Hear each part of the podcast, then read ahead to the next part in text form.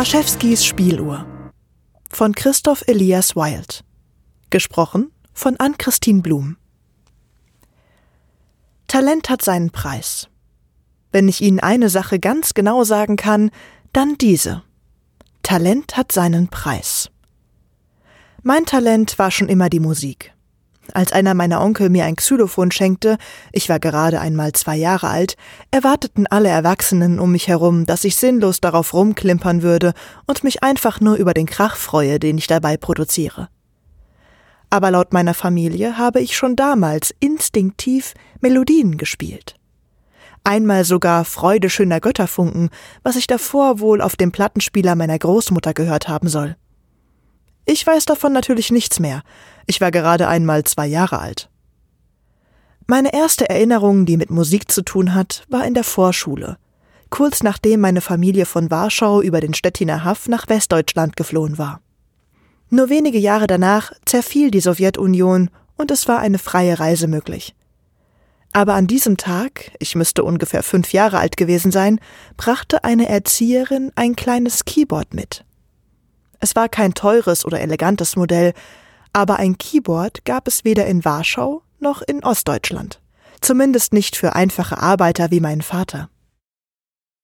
Jedenfalls klimperten alle Kinder auf den Tasten herum und freuten sich über den Krach, den sie dabei produzierten. Als ich an der Reihe war, spielte ich mich kurz ein und gab aus dem Gehör und der Erinnerung heraus erkennbare Melodien der großen Meister wieder. Für Luise, Schicksalssinfonie, Recita, Vesti la Guiva und so weiter. An den Blick der Erzieherin kann ich mich noch heute sehr gut erinnern.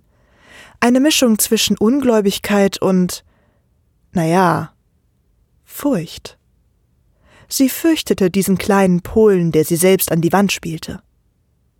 Aber eine Sache muss ich dieser Dame, an deren Namen oder wenigstens Aussehen ich mich kaum erinnern kann, zugute halten. Noch am selben Tag, als meine Mutter mich von der Vorschule abholte, sprach die Frau mit ihr. Während ich allein in der Ecke des Zimmers weiterhin auf dem Keyboard spielte, rumklimpern war das bei mir nie, redete die Erzieherin flüsternd mit der Frau, die mir einst das Leben schenkte. Sie sprach von Begabung und Förderung. Was ich hörte, machte mich weder nervös noch ängstlich, doch die Reaktion meiner Mutter tat das sehr wohl. Sie begann zu weinen. Meine Matka war eine starke Frau, müssen Sie wissen, und sie weinte nie.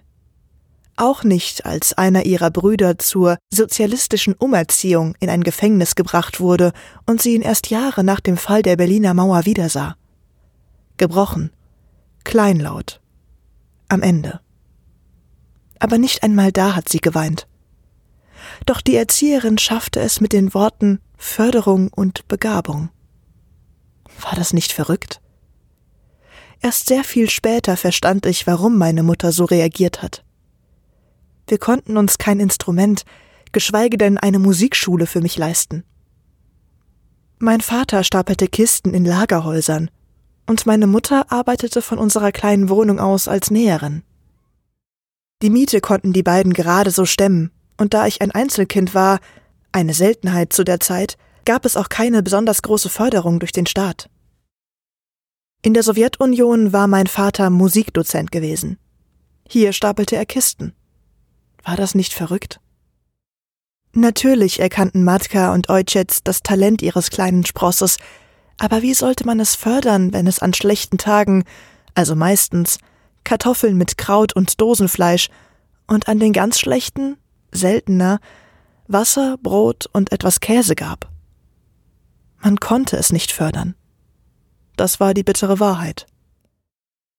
Aber meine Erzieherin, Gott möge sie schützen, gab meiner Mutter ein Prospekt mit. Eine Schule für Kinder wie mich. Eine Privatschule. Ich sollte einfach einmal vorspielen, und die Erzieherin war sicher, dass ich ein Stipendium erhalten würde. Noch am selben Abend sprach meine Mutter mit meinem Vater, während ich auf dem Xylophon spielte. An dieses Gespräch erinnere ich mich noch sehr genau. Ich weiß, dass die Reise nach München teuer ist, aber was ist, wenn Sie Michael wirklich nehmen? sagte meine Mutter. Mein Vater setzte sich auf seinen alten Sessel und sah sie traurig an. Er war gebrochen. Er hatte die Freiheit, seine Familie versorgen zu können, gegen die Freiheit der Meinungsäußerung getauscht. Beides wichtig, aber nicht gegeneinander aufzuwiegen. Seine Worte kamen leise und mit Bedacht. Die Reise nach München ist teuer, sagte er. Das stimmte, obwohl es nur 100 Kilometer weit weg war. Mit einem leeren Geldbeutel ist selbst das Nachbardorf weit weg. Ich weiß, gab meine Mutter leise zu. Aber wir können das Geld zusammenklauben, indem wir ein paar Sachen verkaufen. Großmutters Nähmaschine zum Beispiel. Die Firma lässt mich überall nähen, auch mit der Hand. Ich verwende die Maschine eh nicht, also kann ich auch in München mit Nadel und Faden weiterarbeiten. Das war ein besonderer Vorschlag. Uroma war lange vor unserer Flucht aus Warschau gestorben, und alles, was meine Mutter an ihre geliebte Babtscha erinnerte, war diese alte Nähmaschine. Mein Vater erkannte, wie ernst es ihr war und sagte, ich könnte die Spieluhr, die meine Mutter Michael zu seiner Geburt geschenkt hat, verkaufen. Er verwendet sie eh nie. Nein, entgegnete Matka leise. Er liebt diese Spieluhr. Er lässt sie nur so selten spielen, weil sie nicht kaputt gehen soll. Und sie ist das Einzige, was du von deiner Mutter hast. Mein Vater legte erschöpft seinen Kopf in die Hände. Vielleicht müssen wir die Vergangenheit begraben, um eine Zukunft für Michael aufzubauen. Also wurde es getan. Fragen Sie mich nicht, wie viel die Nähmaschine und die Spieluhr eingebracht hat, aber bereits eine Woche später saßen wir in einem alten VW Golf und fuhren nach München, wo ich an einer Privatschule am Keyboard vorspielte. Mein Vater zeigte mir auf Tasten, die er auf Papier gezeichnet hatte, wie welche Stücke zu spielen sind – und ich entschloss mich, bei diesem Vorspiel den Kelchtanz von Tschaikowskis Schwanensee zu spielen. Auch ahnungslos, was das für ein Stück sein sollte oder was überhaupt Ballett war, empfand ich dieses Lied als erheiternd und feierlich, aber dennoch ehrfurchtgebietend. Ohne diese Worte als Kind gekannt zu haben. Das Vorspiel verlief sehr gut, auch wenn ich zuerst nicht mit den Pedalen, die an dem Klavier die Klangfarbe änderten, zurechtkam, aber ich lernte noch während dem Spielen, welchen Zauber diese Pedale dem Stück geben konnten. Lange Rede, kurzer Sinn. Ich wurde tatsächlich für ein Stipendium angenommen und ging fortan auf diese musikalische Privatschule mit Internat. Meine Eltern konnten sich noch immer kein Klavier leisten, aber im Gemeinschaftssaal stand eins. Doch denken Sie bitte nicht, dass ich im Gemeinschaftssaal Freunde gewonnen hätte. Meine Mitschüler mieden den kleinen Polen, der ihnen so sehr überlegen war, und sogar einige Lehrer ließen mich ihre Abneigung spüren. Diplomatisch, aber dennoch vorhanden. Es waren Kleinigkeiten. Ich putzte nach dem Unterricht meistens die Tafeln. Beim Abfragen des gestrigen Themas wurde immer der kleine Michael Brachewski aufgerufen, und wenn ich eine Antwort mal nicht wusste, gab es gleich einen Eintrag ins Klassenbuch niemals so gehäuft, dass man wirklich Bösartigkeit dahinter sehen könnte, aber die Vermutung war da. Wie gesagt, Talent hat seinen Preis. Ich lebte also fortan in diesem Internat, und obwohl meine Eltern mich jeden Tag besuchten, sie haben sich eine kleine Wohnung in München besorgt, war ich schrecklich einsam. Zu dieser Zeit trat das erste Mal Oleg auf. Ich hatte noch nie einen unsichtbaren Freund, trotz der Tatsache, dass ich ein Einzelkind war. Und im Alter von sieben Jahren ist die Erfindung einer solchen Imagination ungewöhnlich, glauben Sie nicht, dass ich das nicht weiß. Aber so war es nun einmal. Oleg begleitete mich fortan jeden Tag und machte es für mich leichter, im Leben durchzukommen. Noch heute ist er bei mir. Sie haben richtig gelesen. Ich, Mikhail Braschewski, habe im zarten Alter von 34 Jahren noch immer einen unsichtbaren Freund. Auch wenn ich nicht weiß, ob er noch immer mein Freund ist. Aber dazu erzähle ich später gern mehr. Das muss ich tun, damit dieser gesamte Brief, den ich hier gerade schreibe, überhaupt Sinn macht. Fragen Sie sich bitte noch nicht, ob Sie hier einen Abschiedsbrief oder gar ein Geständnis vor sich haben.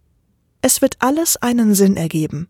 Zumindest hoffe ich das inständig denn für mich ergibt noch nicht alles einen Sinn, aber das muss es ja nicht immer, oder?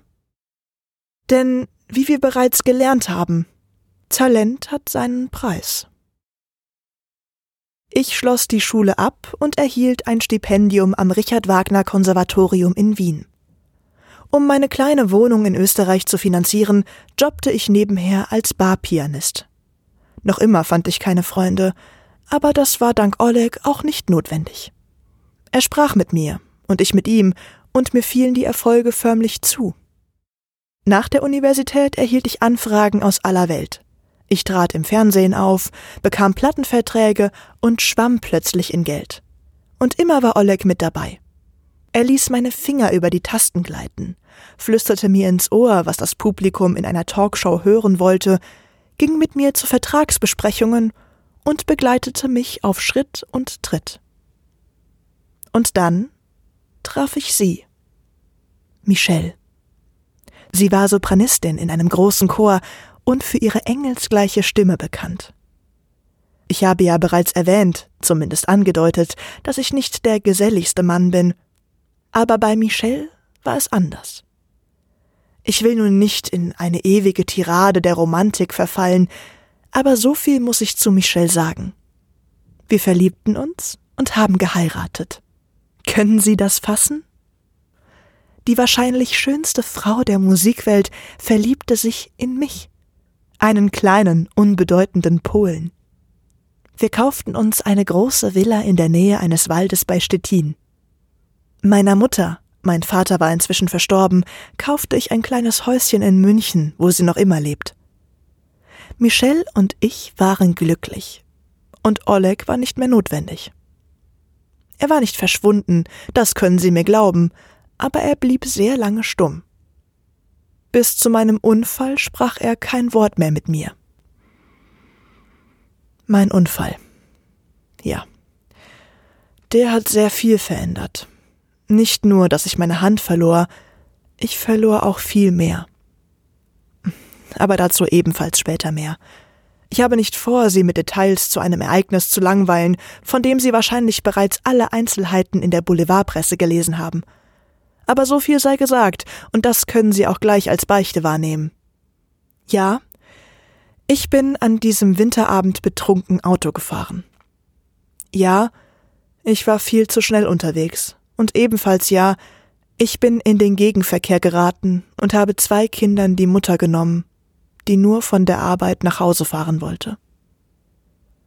Ich musste meinen Führerschein abgeben, eine saftige Strafe zahlen, aber nicht ins Gefängnis. Keine Ahnung, wie mein Anwalt das hinbekommen hat, aber so war es. Das war vor einem Jahr, und ich werde meinen Führerschein nicht wiederbekommen. Der Alkohol schmeckt mir einfach zu gut, damit habe ich in Wien angefangen. Ich sagte Ihnen ja bereits, dass Oleg mich auf Schritt und Tritt begleitete. Aber manchmal, da reichte ihm das nicht. Hin und wieder, da musste er schreien, und sein schwarzes Gesicht öffnete sich zu einem hellen, ekelerregenden Kreischen. Denken Sie nicht, Oleg sei Afrikaner, wenn ich Ihnen sage, dass er ein schwarzes Gesicht hat. Er gehört keiner Ethnie an. Er hat einfach ein schwarzes, also wirklich pechschwarzes Antlitz, in dem nur zwei weiße Murmeln als Augen schwebten. Dieser Anblick machte mir niemals Angst, aber wenn er schrie, dann öffnete sich sein bis dahin nicht erkennbarer Mund zu einer obskuren Grimasse, in deren Mitte Flammen züngelten, deren Hitze ich auf meinem gesamten Körper spüren konnte. Und sein Schreien war nicht das eines einzigen Mannes, wie seine gewöhnliche Sprechstimme, sondern ein Chor aus tausender, katharsisch schreiender Menschen. Frauen, Männer, Kinder. Sie alle schienen aus Olegs Mund herauszuschreien, und in diesen Momenten, ja, da machte mir Oleg Angst. Doch ich lernte, dass Alkohol ihn schweigen ließ. Nicht immer und schon gar nicht verschwinden, aber er schrie nicht mehr so viel. Vor meinem Unfall schrie Oleg zum ersten Mal seit Jahren auf dem Barhocker neben mir. Ich musste mir Augen und Ohren zuhalten. Der Kellner, mit dem ich alleine war, das arbeitende Volk war bereits seit Stunden verschwunden, beäugte mich misstrauisch. Michael, begann er, ich finde, du solltest dich von einem Taxi nach Hause bringen lassen. Ich funkelte ihn böse an. Einen weiteren Makel an Michael Braschewski habe ich Ihnen noch nicht erzählt. Ich bin sehr launisch, wenn es nicht nach meinem Willen geht. Und wenn etwas ganz entschieden gegen meinen Willen ging, dann der Gedanke an eine Taxifahrt. Aber eine Limousine war nun einmal auf die Schnelle nicht aufzutreiben, und ich habe noch niemals Geld für einen eigenen Chauffeur ausgegeben. Mach dir keine Sorgen um mich, knurrte ich den Wirt an. Gib mir einfach noch etwas mehr vom John Daniels. Der Wirt rollte mit den Augen und goss mir ein. Du weißt, dass es Jack Daniels heißt, egal was Pacino in diesem Film sagt. Ich leite ihn an. Al Pacino hat in dem Film schon recht. Wenn du einen Whisky richtig kennst, dann verrät er dir seinen wahren Namen. Er blickte mich an, und ich ahnte förmlich, dass er darüber nachdachte, mir den Schlüssel abzunehmen wog es aber mit dem Gedanken ab, dass um diese Zeit eh niemand anderes auf der Straße unterwegs sein sollte. Niemand außer Molly Windsor. Sie war Krankenschwester und verließ aufgrund von Übelkeit ihre Station drei Stunden vor dem Ende ihrer Schicht. Tja. Nun ist sie tot. Und ich bin schuld. Wenn Sie nun glauben, dass ein Unfall, der einer jungen Mutter das Leben und mir die Hand und somit meine Karriere als Pianist gekostet hat, hätte mich vom Alkohol abgehalten, dann irren Sie sich. Ich fand stattdessen etwas anderes heraus. Die Ärzte gaben mir echt gute Schmerzmittel. Zwar sagen sie immer, nicht mit Alkohol konsumieren, aber ich verrate Ihnen etwas. Diese Kombination lässt jeden unsichtbaren Freund schweigen. Egal, ob er nun Oleg oder Toni oder Jachwe heißt, sie lässt die Stimme verstummen und sorgt für einen echt angenehmen Rausch. Aber sie sollten dann wirklich keine schweren Geräte bedienen. Kein Auto, kein Motorrad und auch keinen Vorschlaghammer. Denn zurechnungsfähig sind sie dann auf keinen Fall mehr. Aber Zurechnungsfähigkeit zählte leider nie zu meinen Stärken. Darum sitze ich nun auch in der Abstellkammer unserer Villa und schreibe diese Zeilen. Dabei hat der Abend so schön angefangen. Während Michelle auf einem Fest ihrer Freundin war, saß ich zum ersten Mal seit sehr langer Zeit am Piano in unserem Salon. Klar, mit nur einer Hand kann ich keine großen Sinfonien mehr spielen, aber ein wenig rumklimpern, nun tue ich es doch, ist noch möglich. Und wissen Sie was? Es hat mir Spaß gemacht, einfach die Hand über die Tasten sausen zu lassen und hin und wieder mit der Prothese einen Akkord zu schlagen. Es klang nicht perfekt, aber es klang richtig. Du weißt, dass sie einen anderen fickt, oder? Erschrocken drehte ich mich um und sah Oleg. Das Gesicht so schwarz wie eh und je und schummrig in seiner gesamten Gestalt. Überrascht blickte ich auf das halbvolle Whiskyglas auf dem Piano und die Tablettenpackung daneben. Oleg hätte nicht da sein müssen. Ich hatte Olegs Teil meines Gehirns betäubt, aber er stand hier, vor mir. Und sprach sogar mit mir. Möchtest du darauf nichts erwidern? fragte er höhnisch. Nein, antwortete ich knapp, drehte mich um und versuchte ihn zu ignorieren, während ich weiter rumklimperte aber aus dem Klimpern wurde irgendwann richtiges Spielen. Der Kelchtanz. Ein so wundervolles Stück. Ich sah auf meine Prothese, und die Hand, die da die Akkorde in atemberaubender Geschwindigkeit drückte, war nicht meine, sondern die von Oleg. Er saß grinsend neben mir, und wir spielten gemeinsam dieses wunderschöne Ballettstück. Seine Murmelaugen waren dabei die ganze Zeit auf mich gerichtet, und als wir fertig waren, nahm ich erschöpft einen großen Schluck aus dem Whiskyglas. Woher willst du das wissen? fragte ich ihn müde. Seine Murmeln waren noch immer auf mich fixiert, und mit seiner säuselnden Stimme antwortete er Ein Hellseher muss man dazu nicht sein. Seit deinem Unfall hattet ihr keinen Sex mehr. Sie will nun einmal nicht mit einem einhändigen Pianisten vögeln, Kannst du ihr das verdenken? Deine Finger sind magisch, aber nach dem Verlust der Hälfte halt auch nur noch halb so magisch. Er ließ seine schimmernde Hand über die Tasten wandern und spielte die Mondscheinsonate. Ebenfalls ein sehr schönes Stück. Als ich seine Hand genauer ansah, entdeckte ich, dass nicht seine Hand, sondern meine die Töne spielte. Nicht die Prothese, sondern meine Hand aus Fleisch und Blut, die ich seit über einem Jahr nicht mehr hatte. Oleg konnte mir meine Magie zurückgeben. Aber warum hatte er nur so lange damit gewartet? Ich wollte ja mit dir sprechen, wollte dir helfen, aber du brauchtest mich nicht mehr. Du hast mich zum Schweigen gebracht, warf er mir vor. Er hatte recht. Wie eine achtlos fallen gelassene Puppe hatte ich meinen besten Freund vergrault. Aber das wollte ich nie wieder tun. Ich werde mit ihr reden, sagte ich schließlich. Oleg stimmte mit einem kaum wahrnehmbaren Nicken seines Kopfes zu. Eine Melodie erklang. Eine Melodie, die ich schon ewig nicht mehr gehört hatte. Da da da da da da da da da da da. Es war die Melodie meiner alten Spieluhr. Die, die meine Eltern verkauft hatten, als ich ein Kind war. Ich stand auf und ging zur Empfangshalle meiner Villa. Ich stand oben auf der Galerie und erblickte Michelle, wie sie freudig strahlte. Sie stand auf der obersten Stufe und hielt etwas hinter dem Rücken versteckt. Liebling, ich muss dir etwas gestehen. Jetzt wird sie es endlich zugeben, die Schlampe, flüsterte Oleg in mein Ohr. Doch ich wartete ab. Michelle holte ihre Hände hervor und hielt mir die Spieluhr entgegen. Sie grinste über ihr ganzes Gesicht und sagte Ich hab dich angelogen. Ich war auf keiner Feier. Wusste ich es doch. Ich war bei einem Antiquitätenhändler. Genauer gesagt bei dem, dem deine Eltern damals die Spieluhr verkauft haben. Deine Mutter hat mir die Geschichte nach deinem Unfall erzählt. Der Unfall. Der Unfall. Immer hakt sie darauf rum. Der Händler erinnerte sich noch an die Spieluhr und gab mir die Adresse eines Kunden, der im Westend lebte. Und sogar seine Nummer. Als der Mann gehört hatte, was ich wollte, gab er sie mir bereitwillig. Ja, ja, er gab es ihr bestimmt so richtig. Und nun bin ich wieder hier. Ich hoffe, du freust dich. Dann sah sie mich überrascht an. Michael? Was willst du mit dem Vorschlaghammer?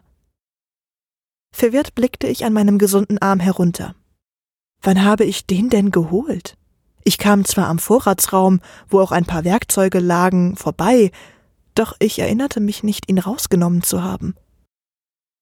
Naja, manchmal passen die Dinge einfach. Verstehen Sie? Und weil die Dinge manchmal passen, konnte ich Michelle nun direkt konfrontieren. Du hast sie gestohlen, fauchte ich sie an. Sie wich erschrocken eine Stufe zurück. Nein, Liebling, ich habe sie gekauft, wie ich es dir erzählt habe. Ich ging einen Schritt auf sie zu und sie wich ängstlich noch eine Stufe hinab. Du hast sie gestohlen, als ich ein Kind war. Und nun tust du so, als würdest du sie zurückbringen? warf ich ihr vor. Von ihr kam nur Stottern, während sie weiter zurückschritt. Damals war ich doch noch gar nicht auf der Welt. Eine so typische Ausrede, höhnte Oleg in meinem Kopf. Ich weiß, dass Sie nun glauben zu wissen, was passiert ist. Aber Sie irren sich. Ich hätte Michelle niemals etwas angetan. Aber Oleg war es, der mir den Hammer abnahm und damit nach ihr schlug. Er traf sie nicht, aber sie war so erschrocken, dass sie mit panischem Blick rückwärts die Treppe hinabstürzte. Mit jedem Aufprall auf einer Stufe hörte ich deutlich einen ihrer Knochen brechen. Sie fiel die ganze Treppe hinab, Knall auf Knall schlug sie heftig gegen die einzelnen Absätze, ehe sie leblos unten aufschlug. Ihr Kopf war merkwürdig verdreht, und Blut lief ihr aus Ohren, Mund und Nase. Sie war tot. Schockiert legte ich meine Prothese vor den Mund. Oleg, was hast du getan? Sein schummriges, schwarzes Gesicht sah mich an. Wieso ich? Du hast sie hinuntergestoßen? Das habe ich nicht gemeint, als ich sagte, du musst mit ihr reden. Weißt du, was du getan hast? Was du schon wieder getan hast? Seine dunklen Finger berührten mich an der Brust. Mörder, fauchte er kalt. Ich schüttelte den Kopf, drehte mich um und rannte zurück in die Vorratskammer. Ich schob den Riegel vor die Tür und hörte das Kratzen von Olegs Händen an der Tür. Wieder schrien tausend Stimmen, und ich hörte noch eine weitere, mir bekannte Stimme. Michael! kreischte Michels Stimme von jenseits der Tür. Du hast mich umgebracht! Und vor mir erblickte ich das zerschlagene Gesicht von Molly Windsor, wie sie mich schuldzuweisend anschrie. Ich war in meiner kleinen Kammer umgeben von Schreien, aber auch von Alkohol und Schmerzmittel. Wenn Sie diesen Brief lesen, werden Sie sich fragen, wie es mit Mikael Braschewski und Michel Braschewski so weit kommen konnte. Nun ja, Talent hat halt seinen Preis.